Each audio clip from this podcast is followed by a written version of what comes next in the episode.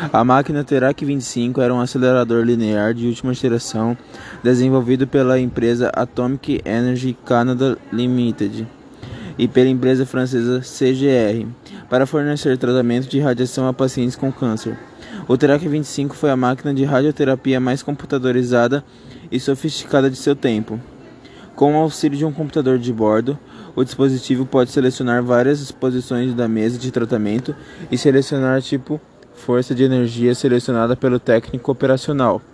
A ECL vendeu 11 máquinas Terac 25 que foram usadas nos Estados Unidos e Canadá a partir de 1982.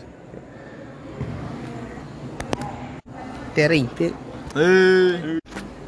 Esse dispositivo assassino foi responsável pela morte de três pacientes entre 1985 e 1987. A causa da morte dessas pessoas foi o envenenamento por radiação. O problema estava na quantidade de radiação emitida em seu funcionamento. Enquanto um paciente deveria receber cerca de 200 rádios, a Terac 25 bombardeava as pessoas com abusivos 15 mil e 20 mil. A máquina trabalhava com dois modos de tratamento: terapia de feixe de elétrons diretos e, terapia de raio-x. Quando operava em modo de raio-x, a máquina havia sido desen desenhada para rotacionar três componentes no caminho do feixe de alta intensidade emitido, para moderar sua força e modelar seu formato. Um target que convertia o feixe de elétrons em raio-x um filtro que modelava estes raios e uma câmera de íons que media a intensidade dos raios. Os acidentes aconteciam quando o feixe de alta intensidade era ativado sem o target ter sido rotacionado para o seu lugar. O software da máquina não, de não detectava que isto havia acontecido e não podia detectar que o paciente estava recebendo uma dose letal de radiação, ou evitar que isso ocorresse. O feixe de alta intensidade, alta intensidade atingindo diretamente os pacientes causava a sensação de um forte choque elétrico e a ocorrência de queimaduras. A máquina foi recolhida em 1987 para um amplo redesenho de recursos de segurança, software e intertravamentos mecânicos. Relatórios para o fabricante resultaram em reparos inadequados no sistema e garantias de que, a, de que as máquinas estavam seguras.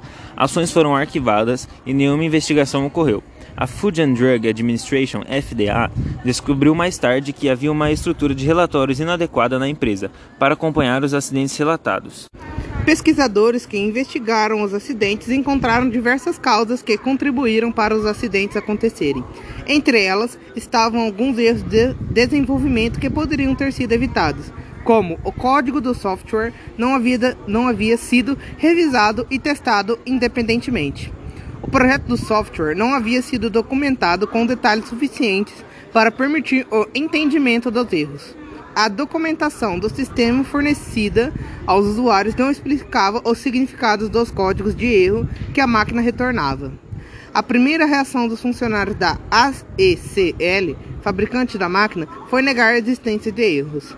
Embora tenha sido em grande parte uma questão de problemas gerais de design e não um erro de codificação específico, Track 25 é um exemplo gritante do que pode dar errado em uma sociedade que depende fortemente da tecnologia.